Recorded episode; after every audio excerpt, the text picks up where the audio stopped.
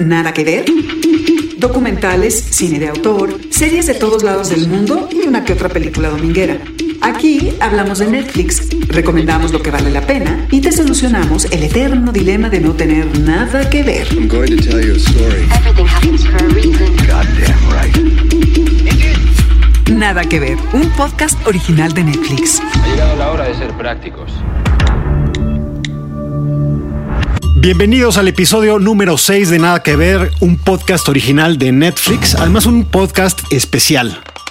Déjame arrancar con esta pregunta, Trino. ¿Dónde estabas tú el día que mataron a Luis Donaldo Colosio? Yo regresé de una comida y no acostumbraba a mis 33 años echarme una siesta, pero me eché una siesta porque fue una comida que hubo bastante alcohol. Desperté media tarde era todavía el momento que sí prendías la tele y puse las noticias y en ese momento me enteré como despertando, como ya sabes, esta que se te pasa la siesta y dices, no puede ser, mataron a Colosio. Así es. Mariana Linares, ¿dónde Luis estabas Pablo tú? Obregar, Trino Camacho, ¿cómo están? Muy Qué bien. gusto escucharlos. Yo creo que ese día que mataron a, a Colosio arrancó mi vocación por el periodismo. ¿Ah, sí? Sí, porque estaba yo iniciando mi adolescencia y estaba en casa de una amiga cuando me llama mi madre para decirme así con su franco eh, pecho. Yo creo que no, no, no encontró otra manera de decirme mataron a Colosio.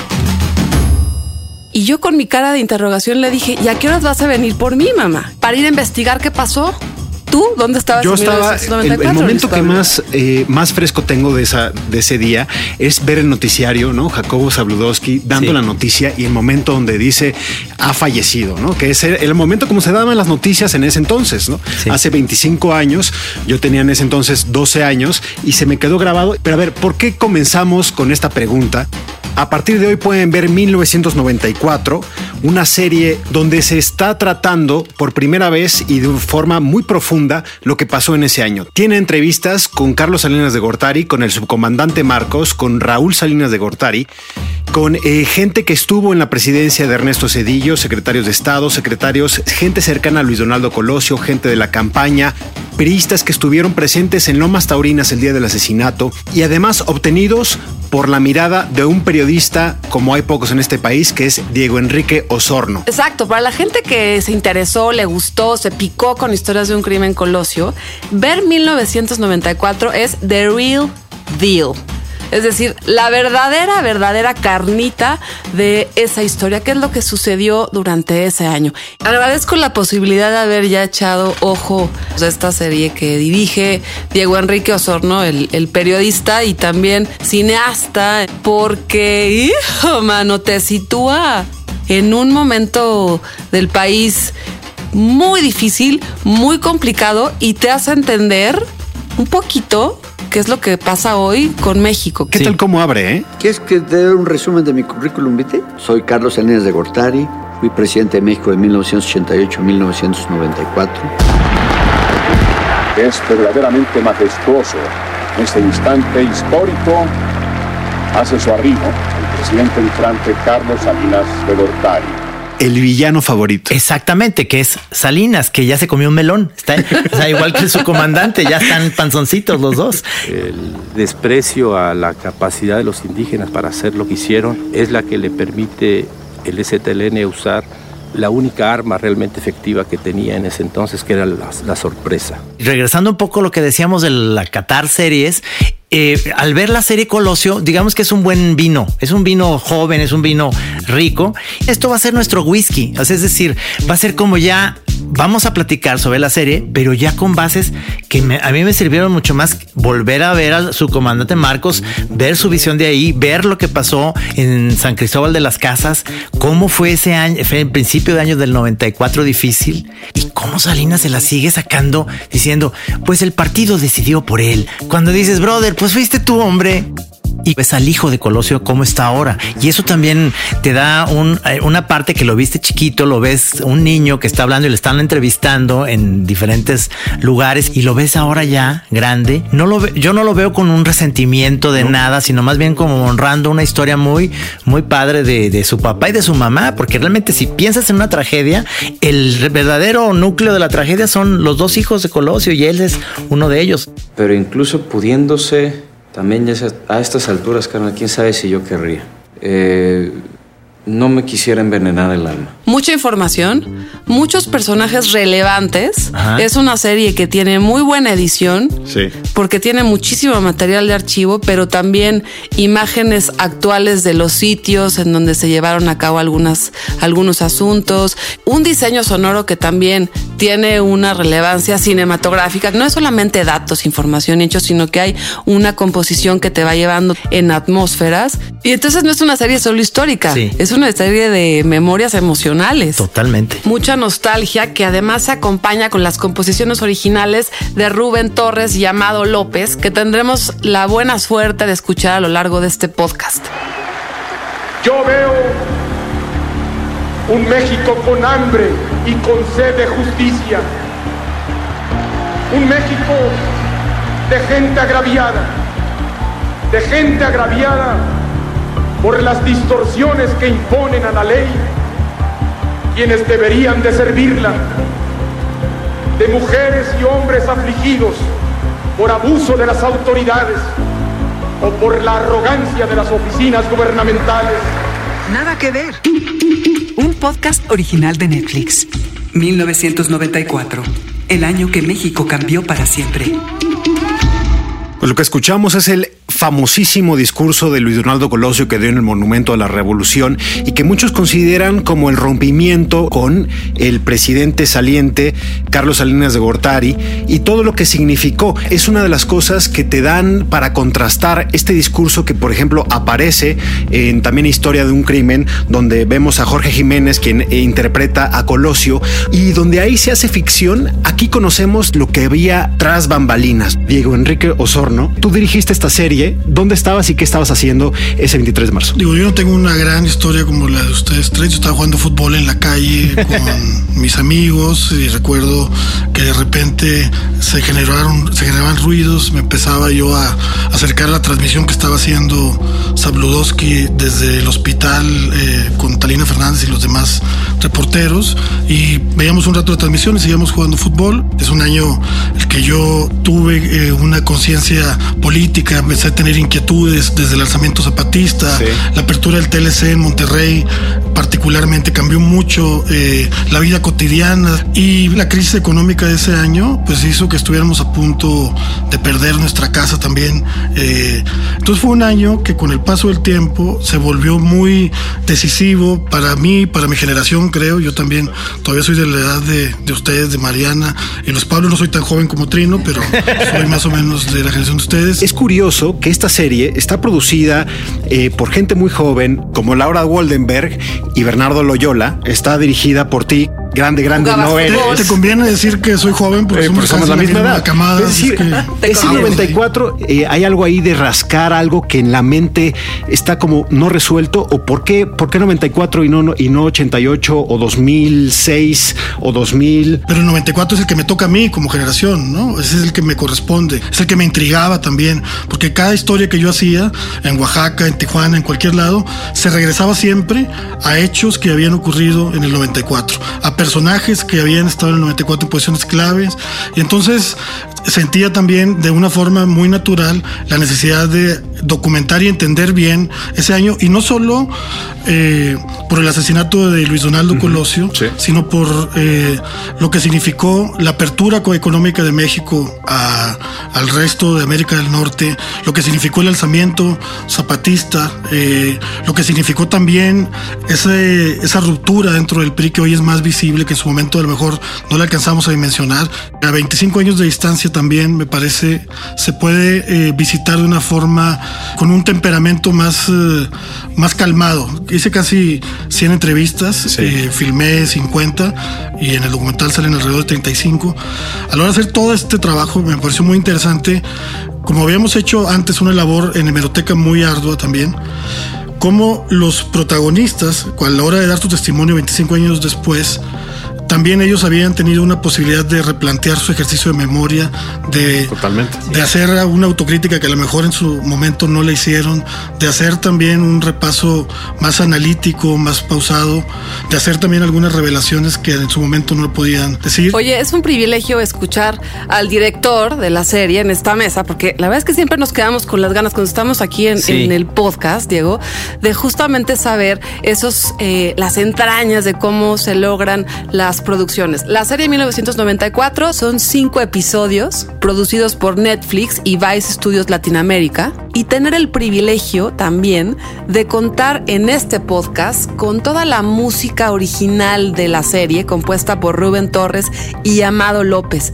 Pero cuéntanos, Diego, ¿cómo lograste hacer esa síntesis de no solo un año, sino de tantas historias? A mí me gustan las historias de la marginación, escrito de historias de marginación, de pobreza, de víctimas, de migración, del narco, pero creo que también es importante eh, hacer, contar historias del poder, o sea, tratar de, de, de al poder, de que eh, los lectores, en este caso los espectadores, tengan la posibilidad de acercarse al poder de manera directa sin linchar, sin que sea un panfleto contra el poder, ni tampoco haciendo una oda contra el poder.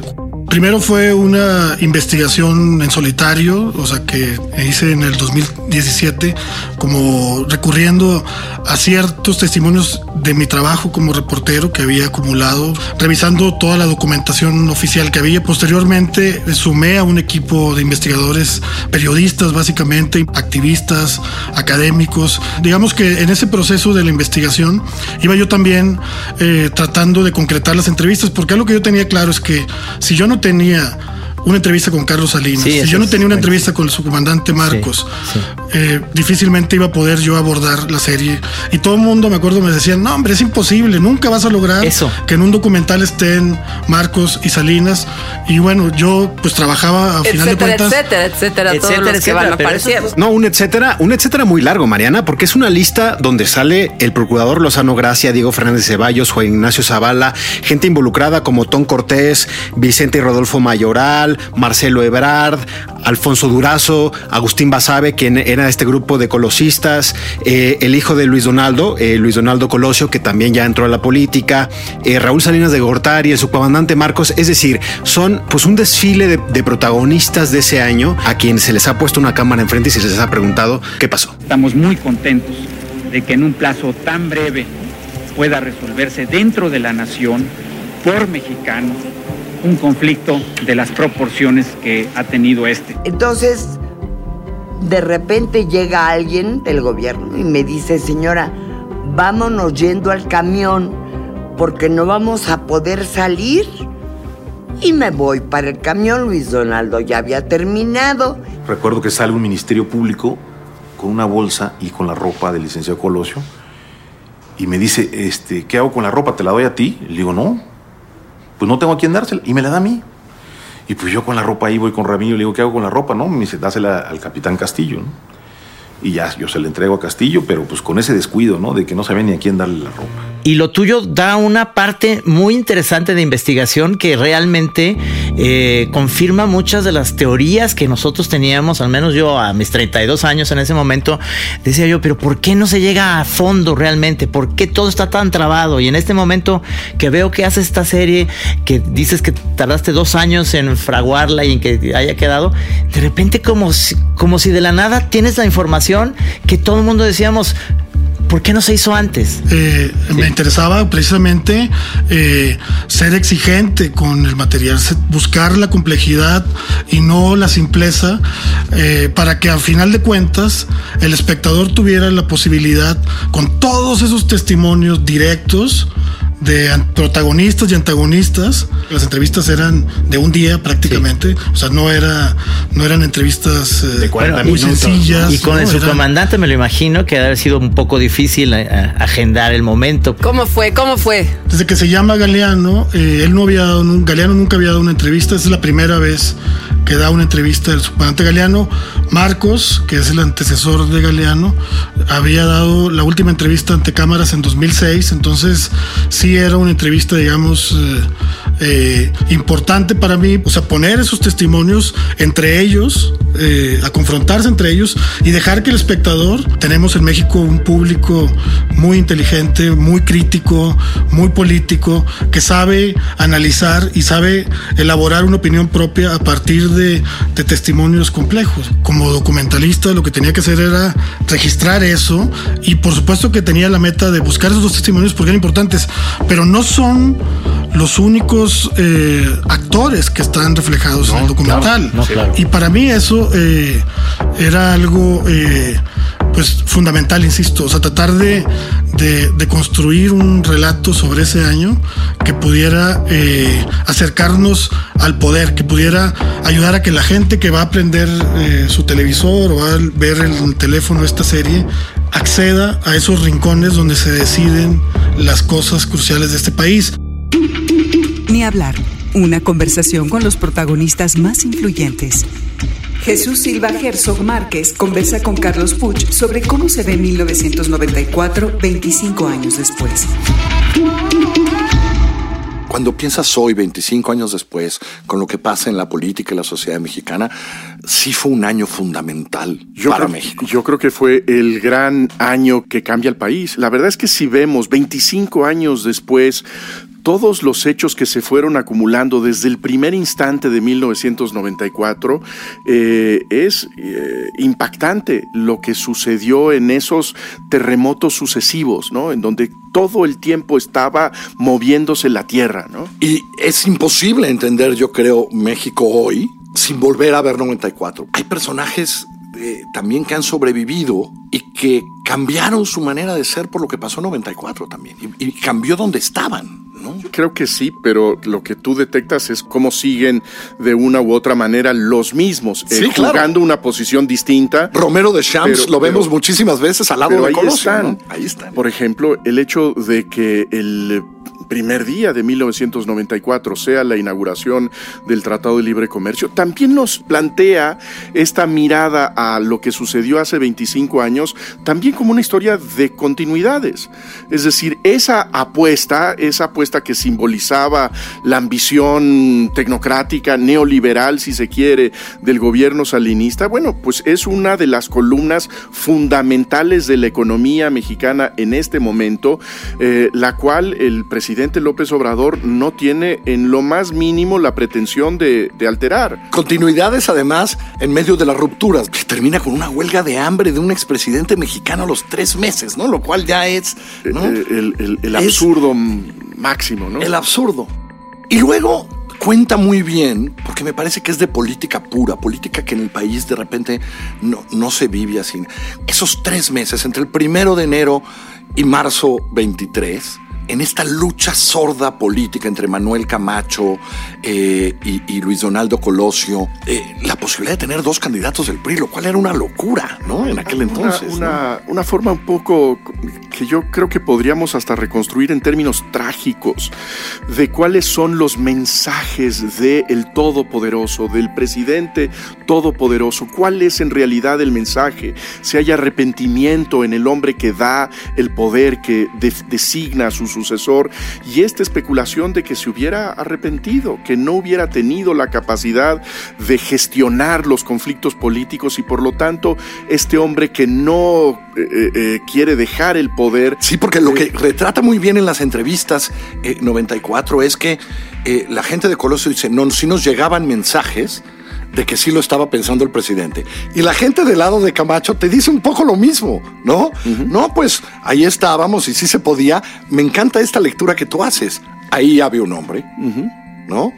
Que seguía jugándole casi divertida y trágicamente con Eh, este Exactamente. ¿Qué secuela tan profunda tiene que un cuarto de siglo después esos viudos, esa herencia de la, de la fractura en, en la élite, tanto la fractura política, Camacho Colosio, como la fractura económica, eh, Cedillo Aspe, marca lo que serían los últimos años en el país. Me encanta, me encanta lo que dices, porque creo que el documental sería eso, 1994, la fractura, la nunca imaginada fractura.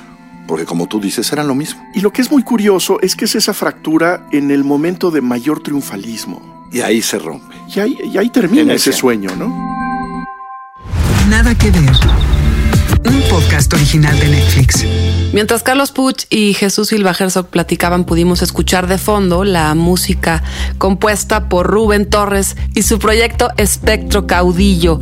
Seguimos platicando en esta mesa con el director de la serie, Diego Enrique Osorno.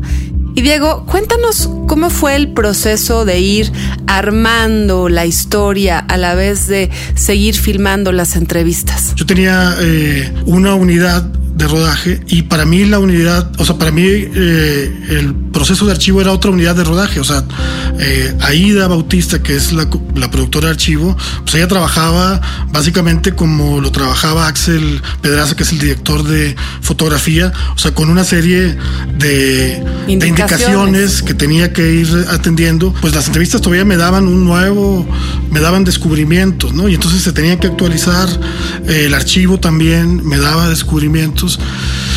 Y no se diga el proceso de edición también. En el proceso de edición todavía eh, la, la unidad de archivo, digamos, nunca paró. Hasta el último día siguió buscando material. Una sobremesa donde abundan las recomendaciones. Nada que ver. Para la gente que nos está escuchando ya, pueden escribirnos a arroba NetflixLat con el hashtag nada que ver. Y por ejemplo, como Eduardo Campos Zavala nos escribió y nos dijo, comencé a ver historias de un crimen colmenares por la recomendación que escuché en Nada que ver con Trino Moreno.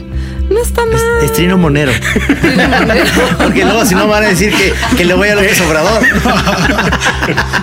Ya eres un influencer, ¿eh, Trino? Ya soy un influencer. Así que pueden Porque escribirnos y decir qué opinan de 1994, este episodio especial. Cuando vemos los pininos de Ernesto Cedillo, que le queda la candidatura, le cae la candidatura a la presidencia después del asesinato, este, este informativo de Televisa, donde salta una valla y dicen, ¿qué jovialidad tiene Ernesto Cedillo? ¿Cómo lo muestra aquí ante los estudiantes? Era la época del noticiero Eco, que era todo el día noticias, por eso era mi referencia. No tenemos internet, ni te estoy hablando en ese momento, pero hay un personaje básico que es Aburto. Para mí sigue siendo el enigma de todo esto.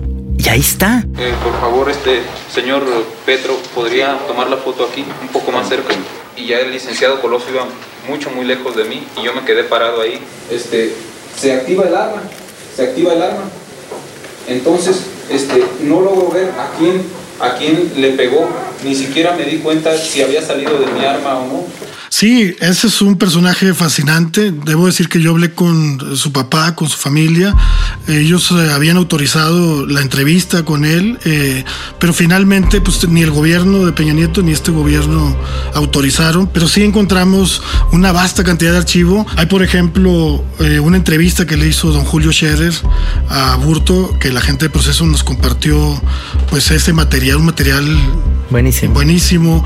Hay un programa que Milenio también desclasificó. Son testimonios de aborto muy reveladores. Y bueno, hay todo un material también que se ha venido liberando en estos últimos meses. Y déjame contar otro momento que también está en la serie, este momento del, del primer interrogatorio, donde él pide que llamen a la prensa extranjera y se lo tratan de cabulear, ¿no? Es decir, de muy malas Ahí sí ya estás spo- spoileando. No, bueno, que lo vean. Es- esto, esto, esto para que le pongan play a la serie en horas. Sí, sí. Entonces, este, eh, yo creo que sí aprendí, en mi caso, no sé, como espectador, aprendí mucho de, Mario Burto. todo este material de archivo creo que lo que hizo no fue darme una mayor claridad sobre, el sobre la personalidad de Aburto, sino me hizo tener más intriga, más enigma alrededor de él, porque hay momentos donde tú puedes sentir eh, que eso que Aburto es una persona que está en los límites de la razón y la locura, pero hay otros momentos en los que parece muy brillante. Es una verdad oficial la que existe y que marca a Mario Burto como el asesino de Luis Donaldo Colosio. Creo que sí, eh, la verdad, eh, eh, y es un proverbio en latín, la verdad es hija del tiempo y, y la, la posibilidad que nos da hacer un trabajo como este, 25 años de distancia, donde ya eh, ciertos factores ahora parecen eh, permitir que profundicemos un poco más, eh, seguramente darán mayores elementos para que, para que quienes se interesan en querer descifrar un crimen como este, pues tengan mayores elementos. Insisto, no es una no es una perspectiva criminológica con la que yo abordé el 94 y por eso eh, el tema criminológico me parecía importante pero subordinado a una lógica de poder. O sea, creer que el 94 se resuelve como si fuera un crimen me parece un error. Y no solo se trata de hacer las preguntas adecuadas para recibir las respuestas que, que uno quiere, sino cómo está filmado, porque la cámara te da la sensación como espectador de que te está hablando a ti de manera directa y estás entrando a una intimidad. ¿Cómo decidieron ustedes hacer ese encuadre, esas locaciones? Cuando hice mi primer documental, que me metí en esta vaina, eh, descubrí un, dispositivo que acababa de inventar Error Morris que se llama el Interrotron. Y este dispositivo eh, lo usamos en El Alcalde, un documental que hice hace unos años con Carlos Rossini y Emiliano Altuna, que permite precisamente que el entrevistado esté mirando al, a la lente de la cámara pero en el lente de la cámara se genera el reflejo mío, del entrevistador. Entonces, el entrevistado está mirando a alguien eh, y no está mirando al lente la cámara, sí. pero el resultado es que cuando ya montamos eso, da la sensación de que el entrevistado está mirando al espectador. Como segundo elemento, tengo una cámara eh, B, digamos que espía en cierta forma al entrevistado que nos hace ver algunos detalles de, del entrevistado. De hecho, lo más difícil de, de, las puestas de cámara fue la de Marcos, porque estamos en un barranco ahí uh -huh. en la uh -huh. selva y la cámara se caía. El pobre eh, fotógrafo de la cámara B se iba resbalando conforme avanzamos en la entrevista. Era una cosa medio delirante. Todos los lugares tienen una conexión con cada uno de los entrevistados. O sea, no, no es un set eh, que hayamos armado para entrevistar a algunos de ellos, sino que en cada una de estas locaciones eh, hay una intención deliberada por mostrar ciertos detalles que, pues, que puede ser un poco chocante que yo le quiera decir ahorita a quien nos escucha que vea tal o cual detalle, ¿no? A ver, Trino, eh, vamos a ir cerrando esta conversación. Sí. ¿Cuál fue tu episodio favorito de 1994? No, el primero. Es que el primero me enganchó. Digo, lo demás eh, sigue siendo muy interesante, pero el primero es, es, es para mí un documental tiene que tener esa frescura y esa potencia para poderte enganchar y te sigues. El primero de todos es el que te agarra. Hoy, en este México de 1994 que nos ha tocado vivir, es urgente el restablecimiento del orden y la ley, el retorno a la civilidad y el respeto a la vida. Según nosotros, el 94 empieza en 1992 y termina a mediados de 1995.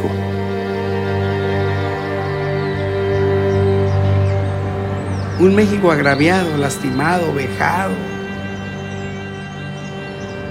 Fue un año negro desde mi perspectiva.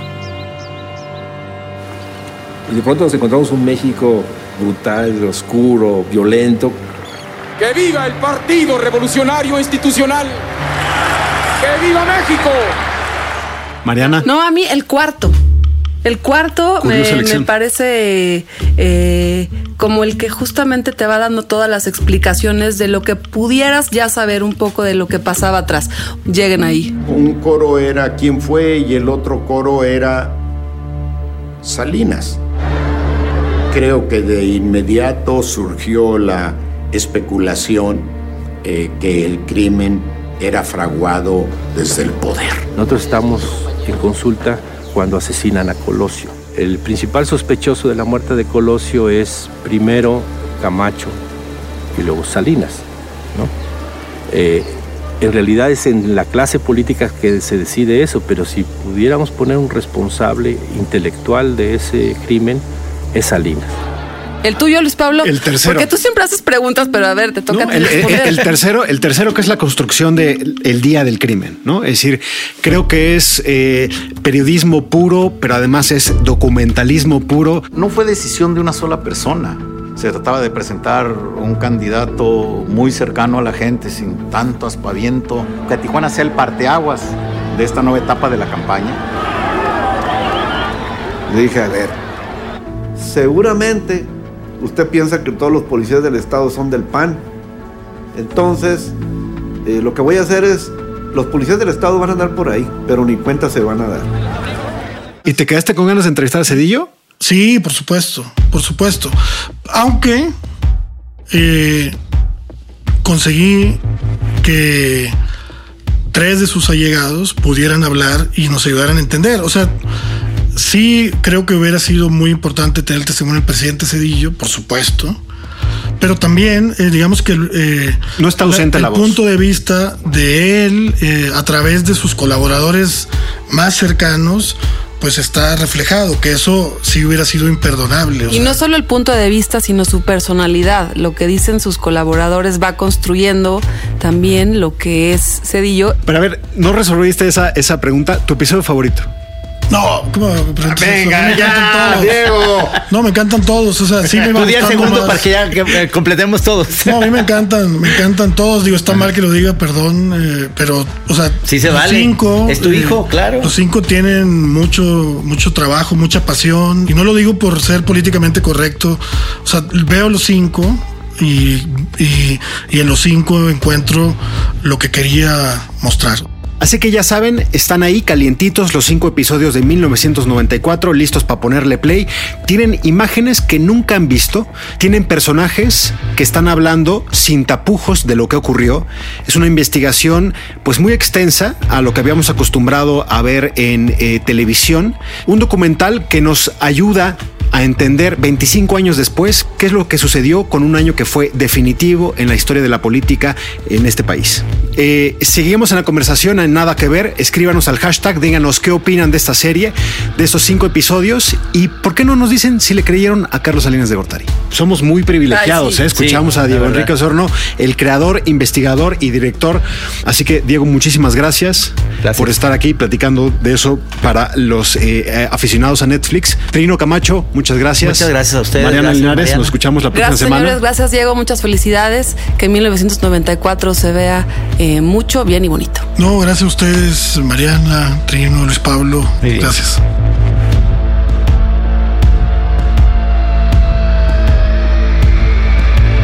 Cerramos con la música de apertura de la serie 1994, composición original de Amado López. Seguimos viendo escenas tomadas a las puertas de la oficina de la Procuraduría General de la República. Dos disparos, uno en la cabeza, otro en el abdomen. No ha habido comunicado oficial.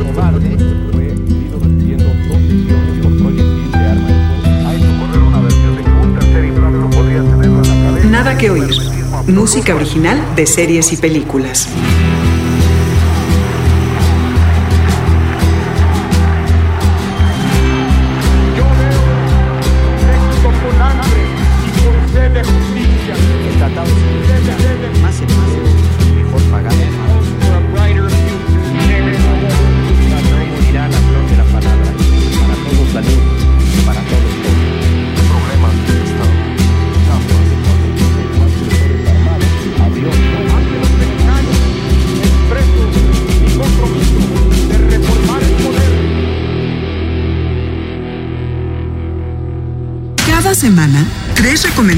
En una conversación sobre Netflix desde Netflix.